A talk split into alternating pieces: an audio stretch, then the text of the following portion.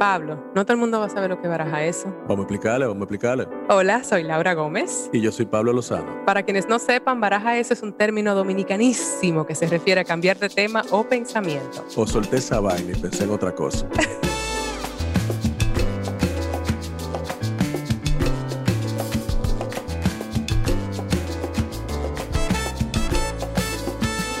Pablillo, hay gente que yo te voy a presentar que no es necesariamente que yo haya trabajado con ellos, ni necesariamente con quien haya tenido una relación sumamente profunda, pero sí ha habido como estos encuentros y conexiones a veces con sus almas. Y el día de hoy eh, tengo una, una persona para presentarte que es eso. Es un actor y dramaturgo al que conozco del entorno del teatro en Nueva York eh, se llama Raúl Castillo. Mm. Y está ahora en una de las películas más de, bueno, que ha roto récords en Netflix, es Army of the Dead.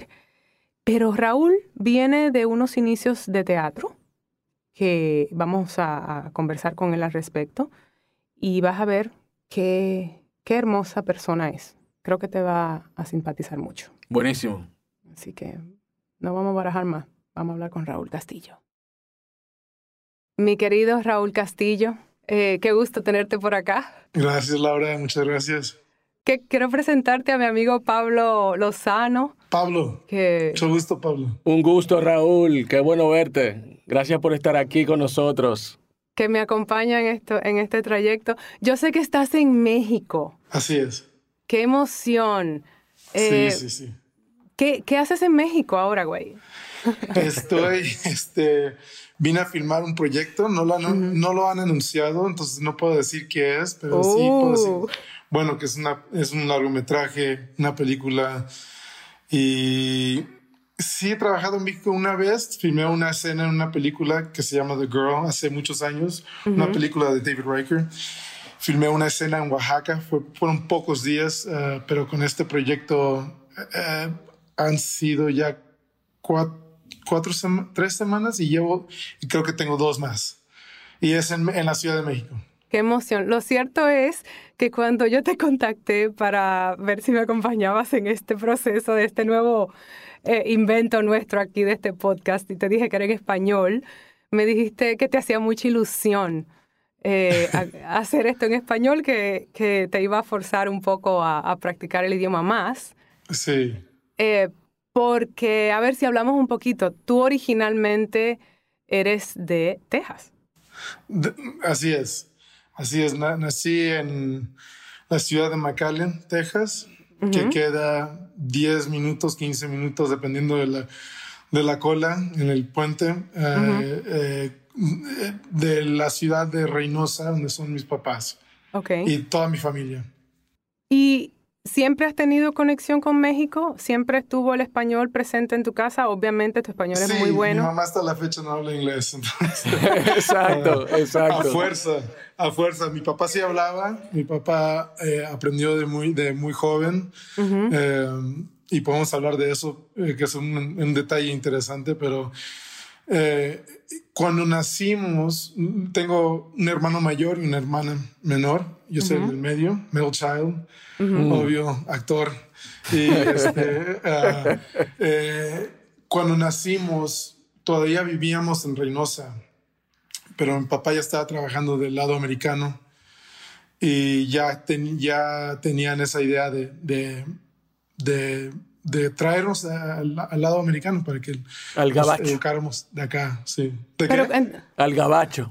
al gabacho. claro. Cuéntame un poquito de eso que dices, ¿qué es lo que me parece sumamente interesante toda esa historia? De, yo no, realmente no sé mucho de ese tipo de, de inmigrante, a pesar de que nos, o sea, porque en Nueva York lo conozco indirectamente, nosotros estamos rodeando mucho de Caribe, de hecho estamos partiendo, Pablo y yo, del Caribe para aprender de cosas más universales y esa experiencia del latino de, Texas es, eh, con, con, raíces en México y que vienen, es una eh, experiencia diferente.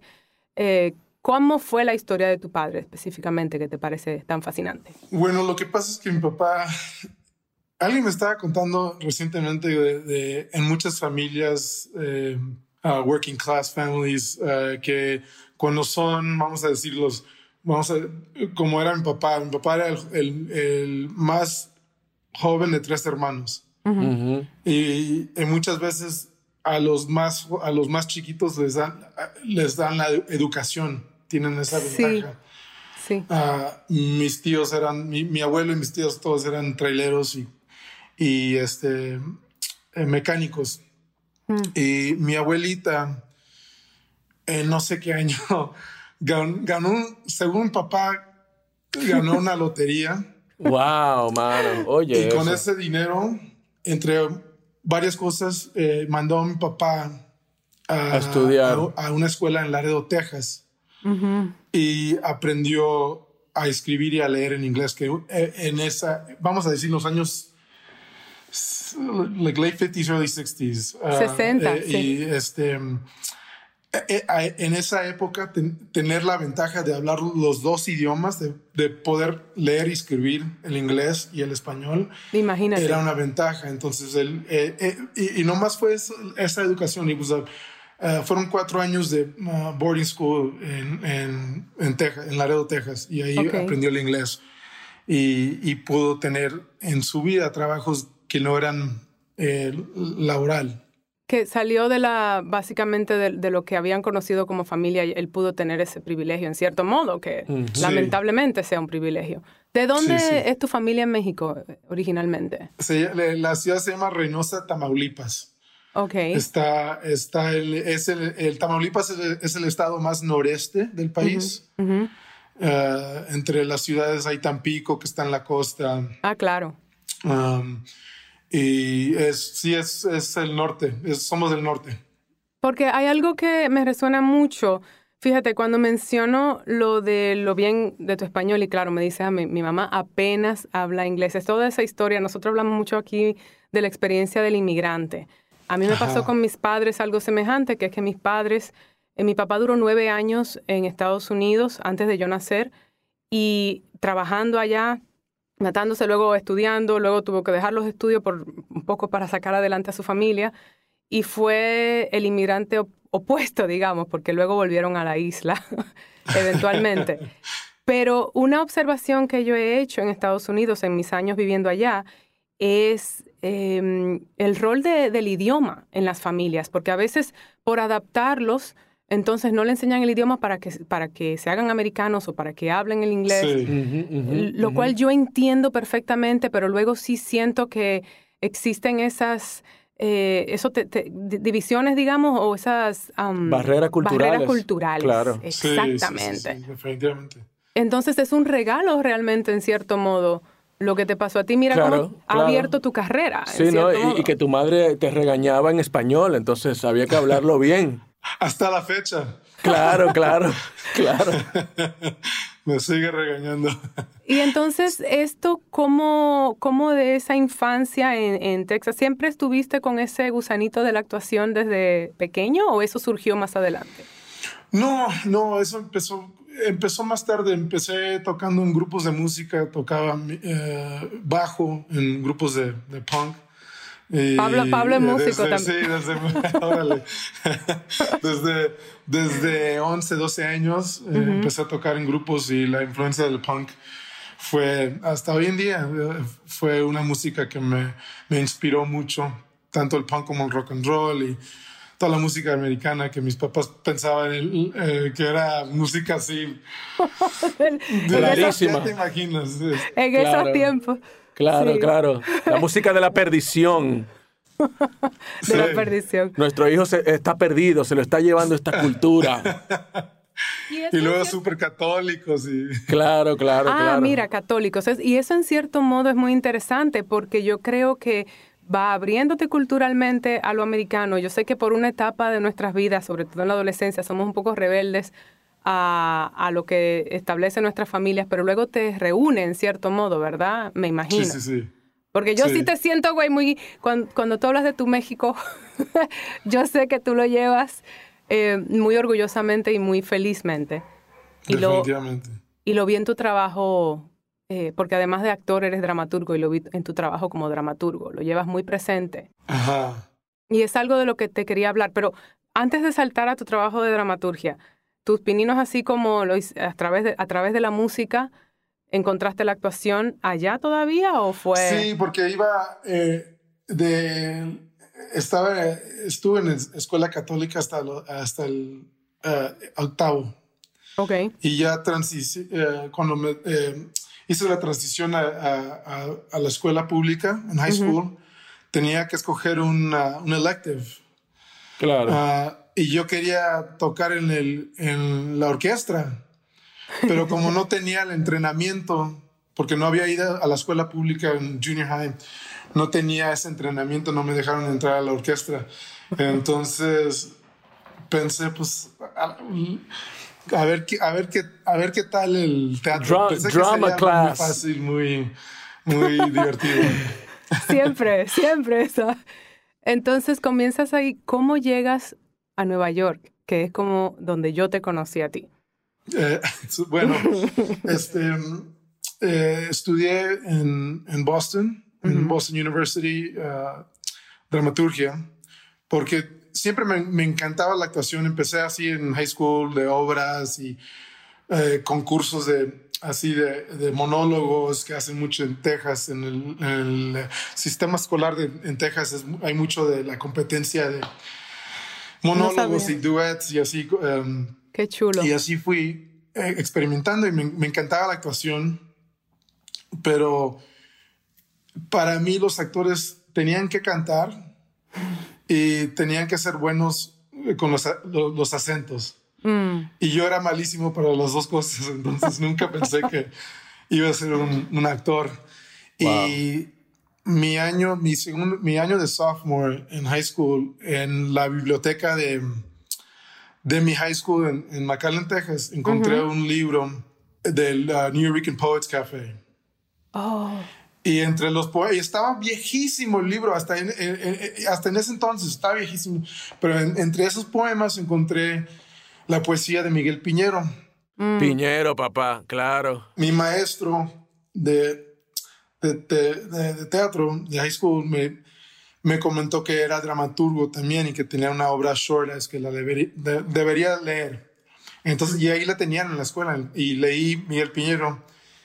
Eh, yo, también, que lo leí Miguel Piñero dije, I, want to write, yo quiero escribir obras. Miguel Piñero tiene mucha influencia en, en, los latinos de Estados Unidos, porque debo decir que fue de, los primeros dramaturgos que yo leí y me llegó tan visceralmente esa experiencia y esa visión. Sí. Pero, la rabia. La rabia. Ajá, ajá. Qué fascinante. Yo no que se podía escribir así. Yo nunca había leído algo así. Wow, mano, qué bueno que tú dices eso. Qué bueno.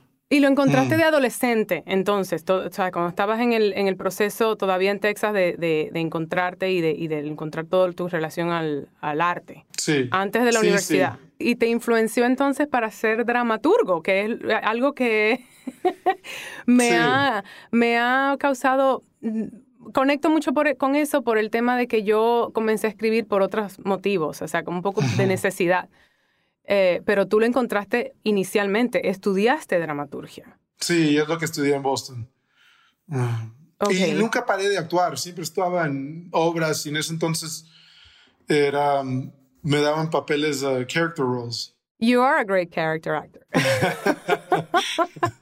Thank you. Yo, y lo digo como un cumplido.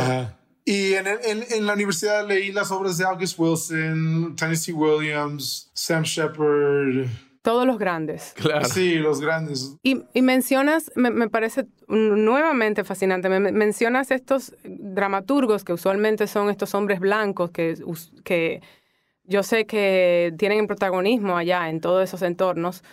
Y, y luego, a, diferencia de Piñero que encontraste en Claro, viene de Piñero, como esta influencia así súper caribeño, súper como... y entonces luego para encontrarte con la otra visión, digamos, de, de la dramaturgia, ¿no? Que es como dice Laura. Un poco, eh, de una manera universal, pero, pero añades entonces estas, estas raíces mexicanas, tejanas, que llevas contigo. Entonces, ¿qué, ¿qué descubriste en Boston sobre ti como escritor? Bueno, las obras de August Wilson, grande dramaturgo August Wilson, que escribió de la vida afroamericana, en las, todas sus obras son en la, en la ciudad de Pittsburgh, creo.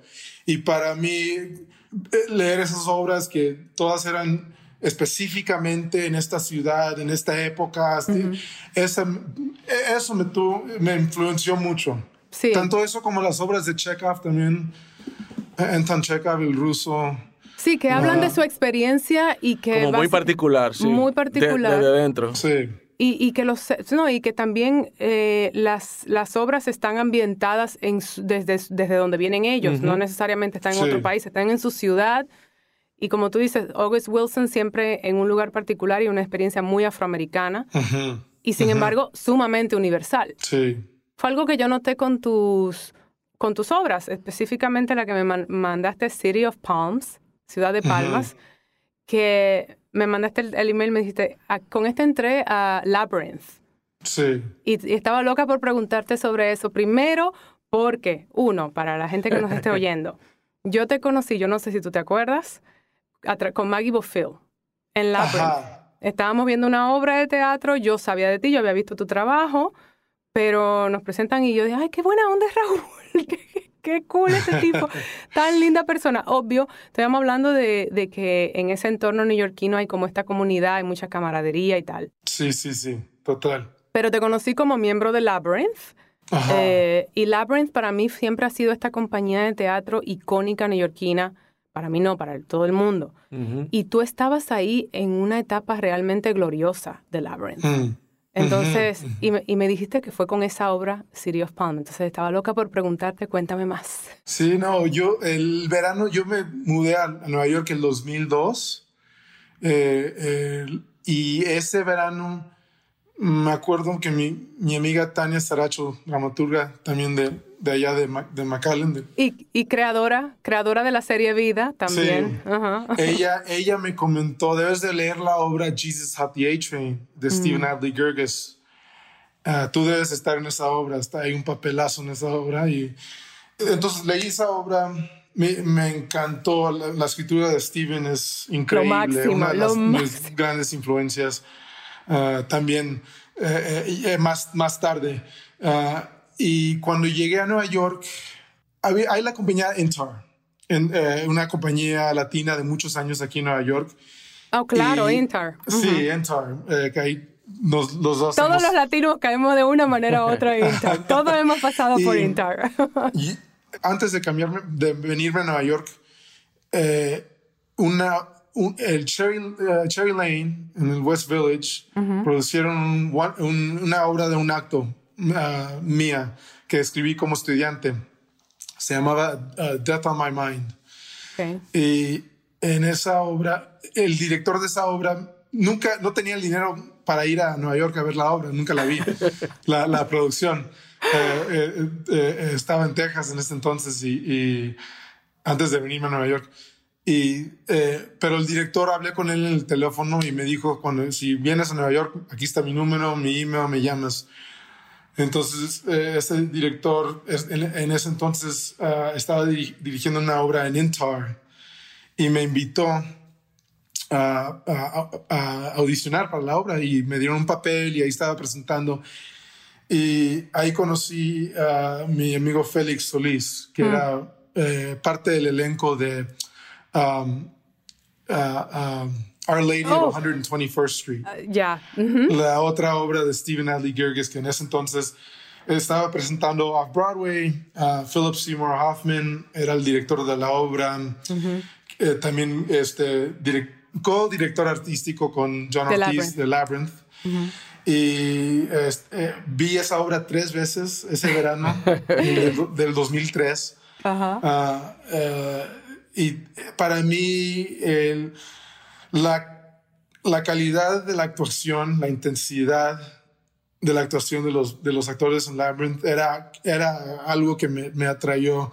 A mí también. Eh, eh, me, me, me, excitó, eh, o sea, me motivó en una gran manera, ah, porque eso eran unas obras increíbles y unos actores, y entre ellos muchos amigos nuestros que tenemos en común tú y yo, Laura, y, este, ah, eh, creo que el trabajo de Steven y tanto con su trabajo con Philip Seymour Hoffman y, todos esos actores fue una gran influencia. Entonces yo, eh, eh, esa, esa, obra que tú leíste eh, fue la primera. En ese entonces, Labyrinth tenía una, un taller en el verano que se.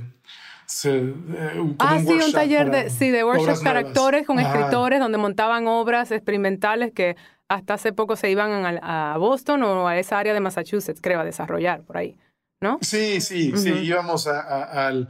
Eran como tres lecturas por noche, puras obras nuevas, muchos actores, muchos eh, eh, escritores, directores, muchos artistas, así, una confluencia muy, muy increíble. Yo me sentía así muy tímido, no que no, pero mis amigos que eran miembros de la compañía me, me, me decían, eh, este, uh, you know, submit your play, you know. Uh, Te alentaban a, que presentaras la obra. Claro. Sí, y yo le tenía miedo, pero lo peor que me van a decir es que no. Exacto. Les, les, mandé mi obra y me la aceptaron y, eh, y luego ya en, el año después uh, saqué mi, mi tarjeta de equity, o sea, mi, la, el sindicato de actores de, de, teatro. actores de, teatro en la obra de School of the Americas de José Rivera en el Public Theater. Uh, Otro grande. Con Labyrinth, Labyrinth Public Theater Co-Production. Qué uh, fascinante. Todo lo que me dices, yo me lleno de emoción porque cada quien tiene su, su camino y cada quien tiene su trayecto, pero básicamente de inicio te puedo decir, ese era como el sueño mío. Labyrinth era como esta compañía. Sí. Era como un sueño y lo que tú dices, yo lo, lo recuerdo y lo viví de una manera diferente. Yo como audiencia, yo iba a ver obras de Labyrinth todo el tiempo. En ese tiempo no eran mis amigos, eran como estas personas eh, estos semidioses. Claro, lo máximo. Sí, y para mí también, definitivamente. sí, entonces, y sobre todo esa etapa cuando Philip Seymour Hoffman era codirector con John Ortiz, para, o sea, todo el mundo sabe quién es Philip Seymour Hoffman, pero John Ortiz, Daphne Rubin Vega, todo ese grupo, Lisa Colón Sayas, José Sayas, nuestro amigo Florencia Lozano, Maggie Bufield, que formaron esa compañía, para quienes no sepan, era una compañía con base latina, era Latin no me acuerdo que el Lab... Latino, Latino Actors Base. There you go. Entonces, realmente fue una compañía que surgió con un grupo de latinos que estaban buscando representación en el mundo del teatro que no tenían. Y luego vino esta época dorada con, cuando Philip Seymour Hoffman, como aliado, porque lo era, eh, llevó esto, o sea, junto con John, a lugares mágicos, básicamente, lo que estaba pasando en teatro off-Broadway allá. Y y el hecho de tú iniciar en esos tiempos para mí como, de verdad es como el sueño dorado. Yo, no me sorprende que tu carrera esté en este lugar. Porque primero debo decir, eh, Pablo, por si no sabes, Raúl está en la película más vista ahora mismo, un récord que, ha, roto Army of the Dead, ¿verdad? ¿Cuál es el récord exactamente, Raúl? Cuéntame en, en, qué nivel están ahora con Army of the Dead de Zack Snyder. Sí, es increíble, ¿no? Es, es, eh, y hasta, cierto punto, lo, chistoso de eso, cuando estaba eh, filmando esa película, años de teatro, años de, estudiar y eh, de, de, profundizar dentro del arte. Para mí filmar esa película fue, fue un full circle, como un, arco. regresar a, a, mi niñez antes, del, antes de la música, antes de teatro, antes de todo esto, estaba fascinado con las películas de terror. Claro. de zombies. y, yo, yo menciono esa película como un, tú lo dices como un arco y todo lo demás, pero también es porque se nota, yo personalmente, que me enfoco mucho en tu trabajo actoral, yo veo un, un character actor en una película, lo, puede ser así como lo más comercial hollywoodense y yo veo un actor encontrando todos los mm. colores de su personaje y brillando en cada una de sus escenas. Y no lo digo ni, ni porque eres mi panita, ni porque estás acá. es porque es verdad. Tu personaje brilla mucho, gustó mucho Gus, Gus, Guzmán, ¿verdad? Así es. Eh. Sí, sí. pues fue un, fue un personaje que no, yo no pensaba, a veces los personajes, las audiciones que no, que piensas que jamás te lo van a, el papel te lo van a dar, pero piensas, ah, pues está, es, es, cool, ¿verdad? Es, es interesante. Y I have a good time with it, you know. Y, mandé la audición y me, me ofrecieron el papel y, y, no, fue una experiencia muy, muy padre. O sea, para mí el, fue la película del presupuesto más alto en que he trabajado yo. Um, Zack Snyder, el director, es, es, un, es un, uno de los grandes, es un, señor increíble, un director, un directorazo y, colaborador. Y de películas de mucho presupuesto, realmente, Zack Snyder. Sí. Sí, Pero, sí, sí. Y, yo lo conecto. Yo creo que a mí me causa, primero, mucho orgullo de conocerte, de conocer tu trayectoria, porque yo sé lo que es esa, ese trayecto y, y, lo difícil que es. Tú sabes, cuando ve, uno ve a uno de los suyos que logra atravesar esa puerta, que, que sabemos lo difícil que es atravesarla, es como una sensación colectiva. Yo creo que lo sentimos nosotros y sobre todo una persona latina, porque dentro de toda esa industria estamos un poco en, en, los estratos de más abajo, ¿sabes? Sí. Y, y a mí, sobre todo, sobre todo, em, yo veo como de todos modos hay una especie de línea. Tú tienes una carrera muy bonita, muy hilvanada de manera muy bonita. Eh, y la conecto a, por ejemplo, We the Animals, que fue una película que yo flipé. Mm-hmm. Me encantó y tú estuviste nominado a un Spirit Independent Award con eso. Mm-hmm. Sí, sí, sí. Y cuéntame un poquito de esa película en particular, porque me parece interesante que de un proyecto independiente así llegas a, un, monstruo. Claro. Sin embargo, la calidad de tu trabajo y la delicadeza en tus personajes se mantiene. Consistente. Gracias. Entonces, eh, un poquito de, de, estar en Labyrinth, de estar en estos eh, estratos y llegas a, a, a With the Animals, por ejemplo. Bueno, perdón, a través de Looking en HBO. Estoy, estoy, por tu aparte, porque yo quiero que tú me cuentes un poquito de, esas dos, de esos dos proyectos en particular en tu vida. Sí, bueno, eh, We the Animals, eh, para los que no saben, es una película basada en, en un libro del mismo título del escritor Justin Torres. Uh, basada, es ficción, pero es muy basada en su vida, eh, eh, como en su niñez, como un niño gay. Y un niño este, uh, descubriendo su sexualidad. Uh, y mi papel es el de su papá. Ah, eh, son tres hermanos, como, como, mi papá, era uno de tres. Eh, esta pareja, los, los, padres de los niños, tienen una, una relación muy uh, explosiva y a veces violenta, pero para mí el libro es tan bello y, y creo que Jeremiah Zagar, el director que fue él, eh, Jeremiah er, era director de es director de documentales y fue We Animals fue su primer este, narrative film. Sí. Um, y um, no audicioné para la película del 2015, pero no habían encontrado. Me quería ofrecer el papel, pero no habían encontrado el niño, a Evan, que hace el papel principal del niño eh, eh, del más chiquito de los tres hermanos. Y ah, tuvimos, que, tuvimos que esperar un año porque era, teníamos que filmar en verano por los niños. Y los niños que encontraron eh, fueron a Puerto Rican Day Parades, Dominican Day Parades, por toda el área neoyorquina, ni, no nomás la ciudad. Vieron más de mil niños para estos los papeles los papeles de los hermanos. Sí. Y um, él quería, Jeremiah quería trabajar con uh, niños que no serían, que no fueran actores. Sí. Porque debemos aclarar que la, la, película está contada desde la perspectiva de los niños. Específicamente el niño que está encontrando su sexualidad. Entonces, en, Pablo es cineasta también, entiendo perfectamente cuando un actor, un director tiene una visión tan clara. No, y que sobre todo que él viene del documental. Entonces, me imagino que un director que viene del documental eh, capaz de comprender la complejidad de la vida y de sacarle a esa complejidad una narrativa, claro que él va a querer aprovechar lo mejor de, ambos mundos, hacer su, ficción, pero alimentarse también de estos niños actores naturales.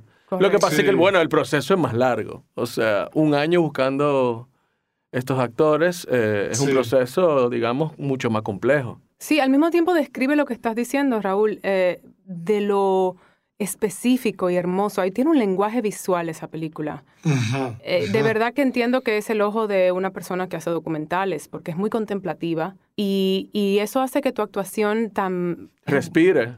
Sí, y, y el personaje de Raúl es muy volátil, pero inesperadamente violento, no se sabe cuándo. Hay una, una, algo ahí que tú contienes en ese personaje. Yo por eso no, no me sorprende tu nominación, pero creo que es uno de mis de tus trabajos que, que yo, mi favorito.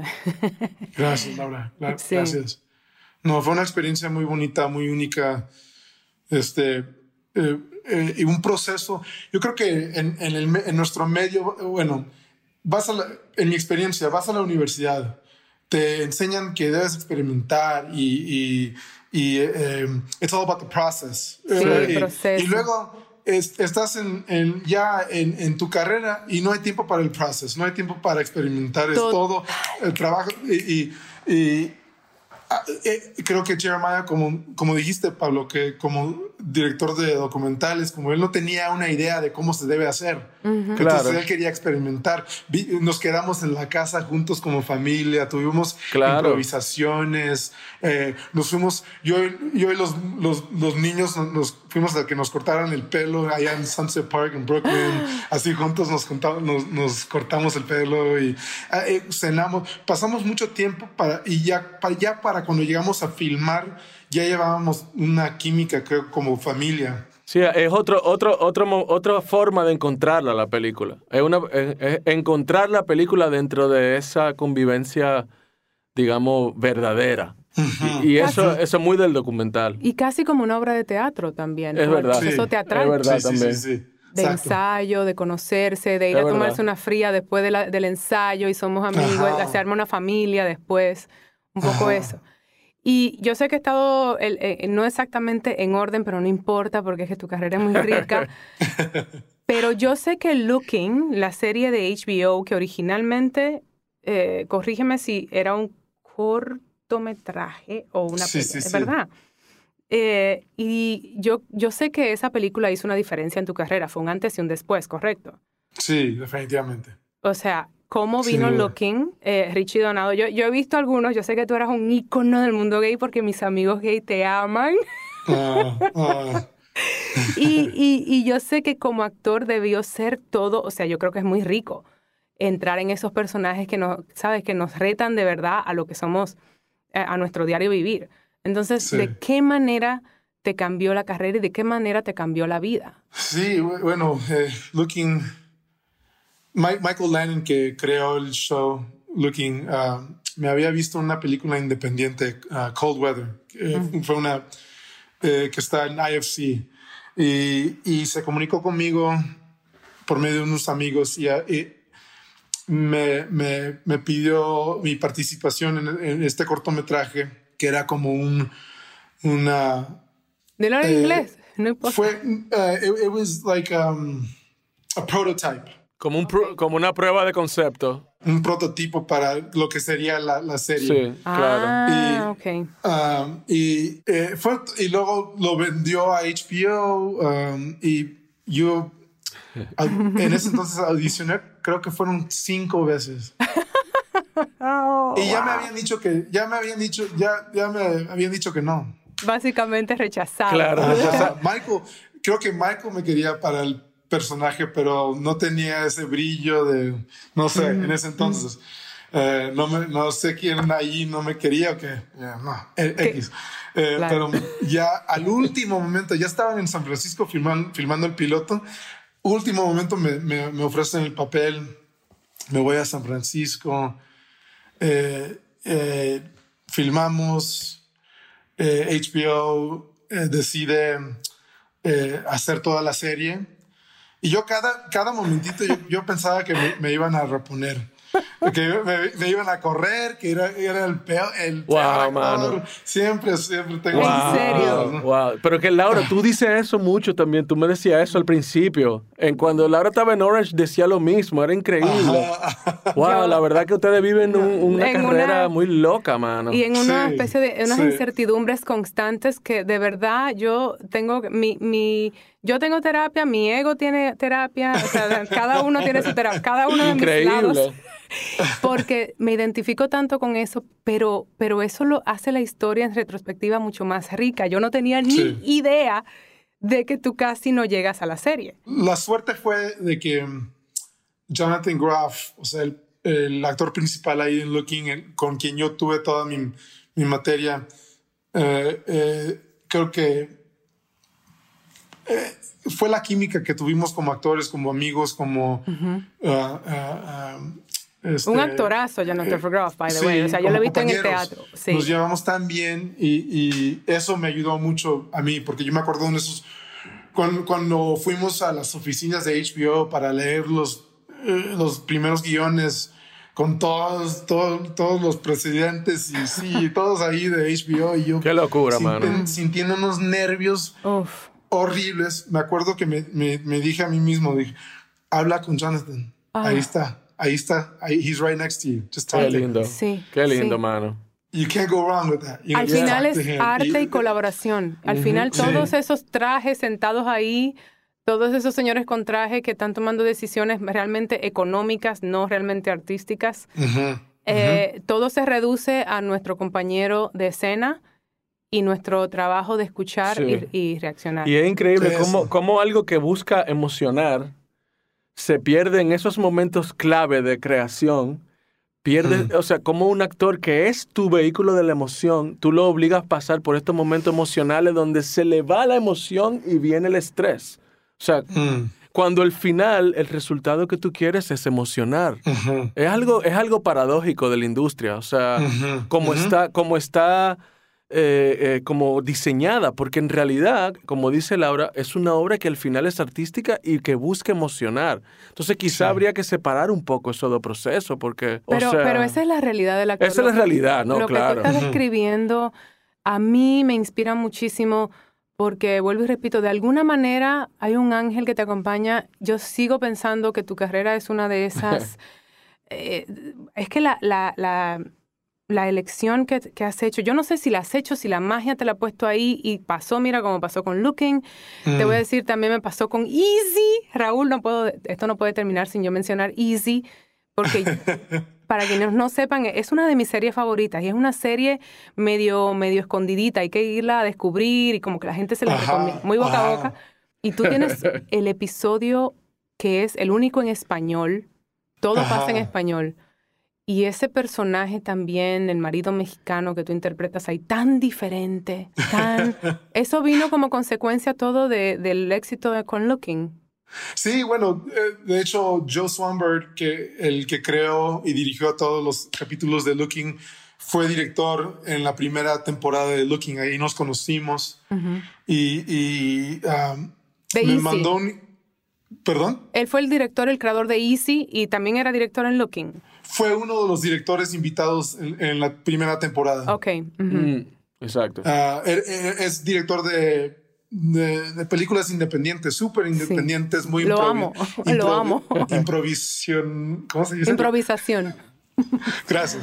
Lo amo, lo amo, este, sí. Eh, eh, me mandó, fue una, una de las primeras veces en mi carrera que me mandó un email, Joe, y así fue la cosa. Oye, Netflix me, me, me, va a producir esta serie. Mm. Es una anthology series que cada capítulo es una historia diferente. Diferentes personajes, diferentes eh, eh, situaciones.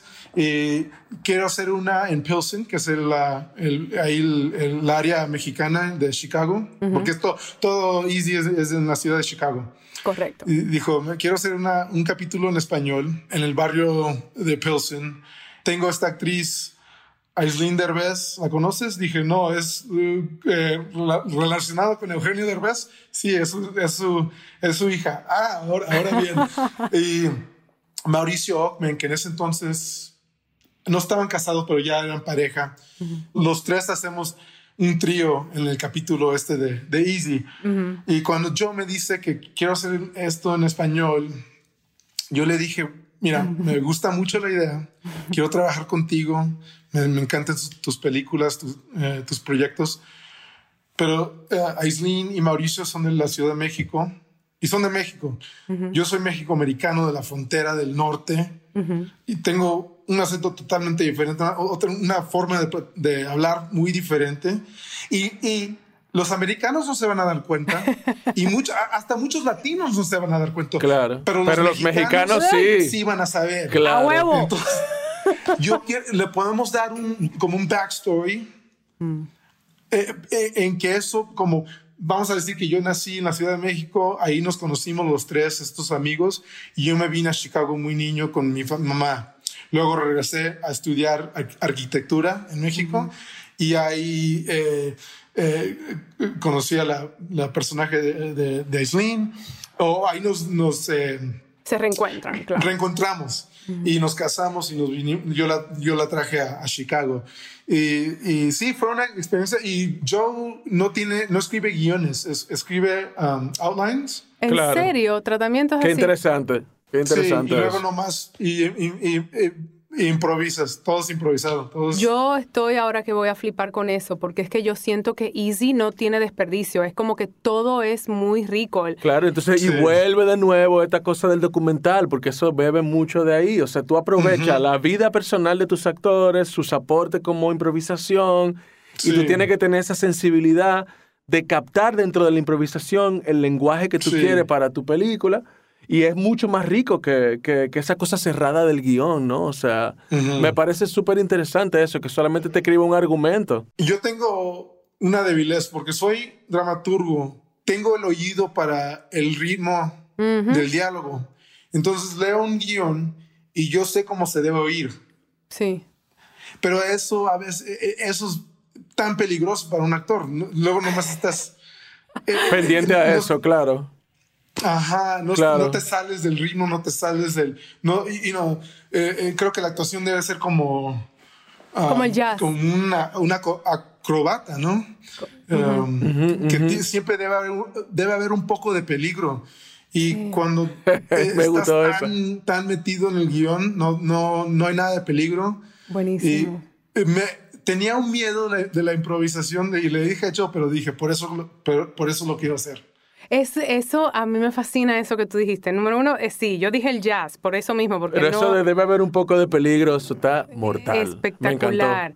Yo siempre digo eso, que la actuación es peligrosa. Es peligrosa de una manera excitante porque está el peligro de, de ¿sabes? Tú tienes tanto sobre tus hombros, interpretar una pieza, básicamente, porque estamos interpretando el trabajo de un dramaturgo o de un guionista que tiene una idea clara en su cabeza y te estás atreviendo a salirte y eh, de, las líneas para pintar y al mismo tiempo, siempre yo digo esto, si estás trabajando con un, con un actor y es una historia de pasión, men, más vale que yo me enamore de ese tipo y en la vida real no, o sea, pero sí, pero no, porque, por, ¿sabes? Como de una manera u otra, tiene que haber una admiración, tiene que haber una, eso que tú dices, esa línea de peligro. Una verdad. Una verdad. y la verdad es peligrosa.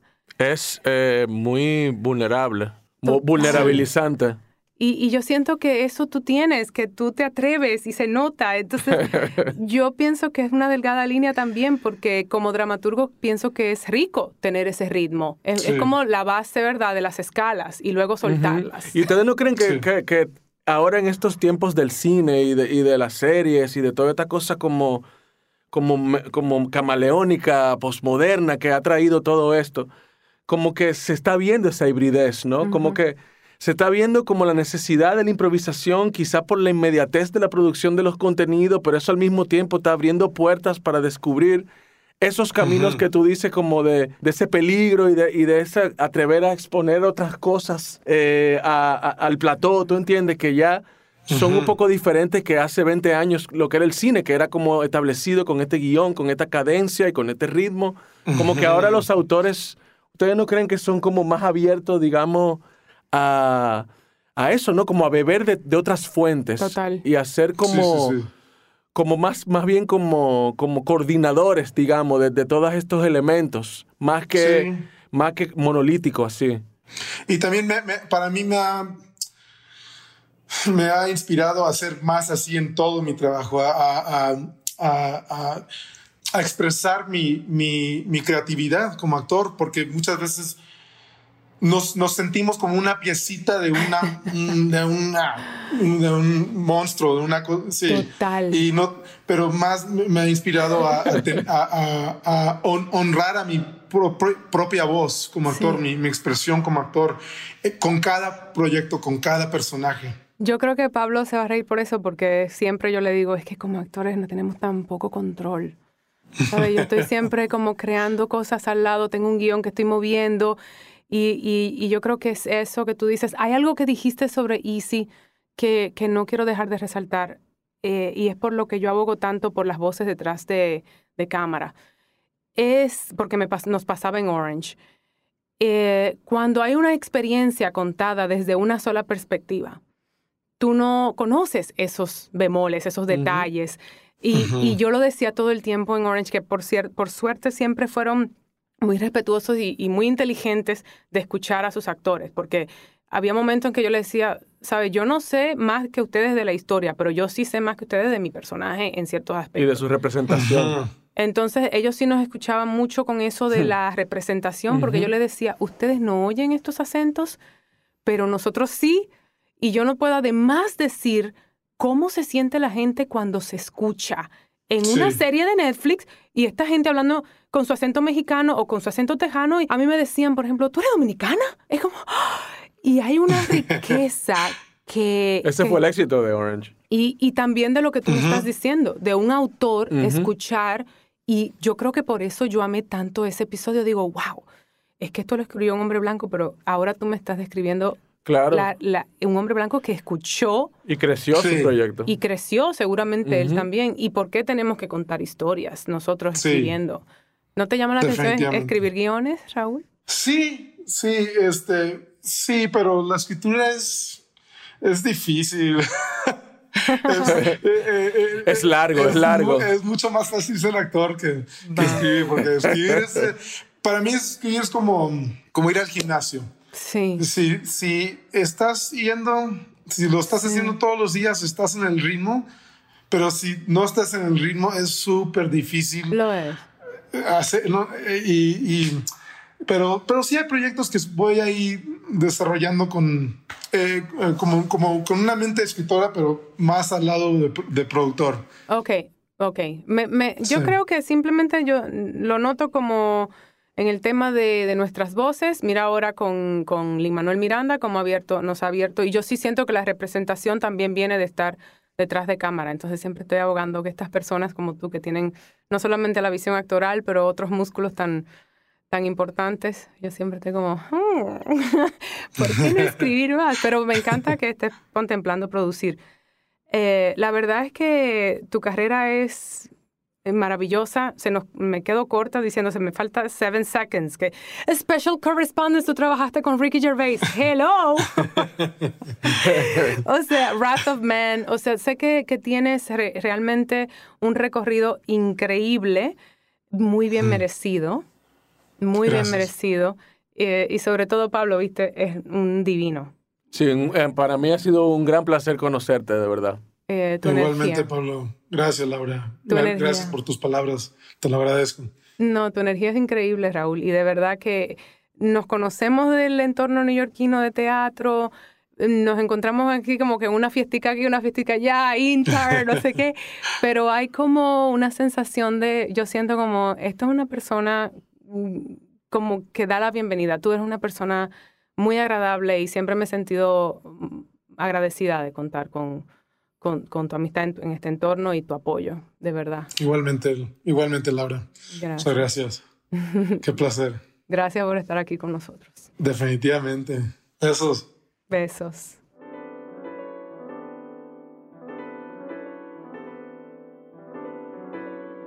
Qué buena onda ese tigre, hermano, de verdad. De verdad.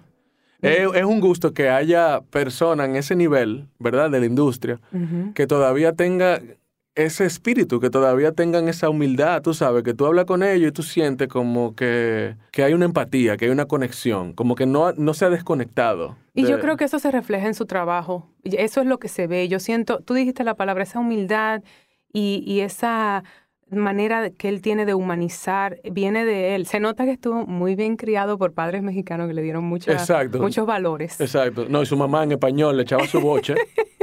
en español. Expliquemos lo que es boche para que no sea caribeño. Eh, su regaño. Exacto. Le hacía su regaño en español, profundo, tú sabes, de esos regaños traumáticos que marcan caracteres. Yo, yo quiero mucho a Raúl, nos conocemos así como, de verdad que han sido eh, encuentros diversos y, breves, pero siempre ha sido así de humano conmigo y desde que le escribí para decirle si estaría aquí, me dijo, sería un placer, Lau, y me encantaría hacer esto en español. Sí, eso fue increíble. Y mi reflexión es esa, o sea, por más éxito que yo tenga en la vida, lo hermoso es mantener esa esencia, porque entonces esa, como esa, ese, como tú bien dices, ese éxito entonces es mi alegría también. Sí. Y me, y me, hace sentirme también a mí pleno de, de verlo eh, llegar a esas cosas, tú sabes. Y también eh, me da esperanza como creador también y como colega de la industria de que, de que sí vale la pena todo el esfuerzo que uno está invirtiendo en, en los proyectos de uno también. Sí, hay gente así, hay gente como Raúl Castillo, qué placer haberlo tenido acá. Escuchen Baraja Eso en cualquier plataforma donde escuchen podcast. Y suscríbanse en Spotify, califíquennos, déjennos reseñas en Apple Podcast y compartan y síganos en nuestras redes sociales. Arroba Baraja Eso Podcast, arroba bj.lozano y arroba ms Laura Gómez. Baraja Eso es una producción de Sonoro. La producción es de Carmen Graterol, Mariana Coronel y Laura Gómez. Productoras asociadas Fernanda Estrada y Evelyn Uribe. Música original de Stu Mindeman. Los ingenieros fueron Manuel Parra, Daniel Padilla, Karina Riverol y Reinaldo Infante.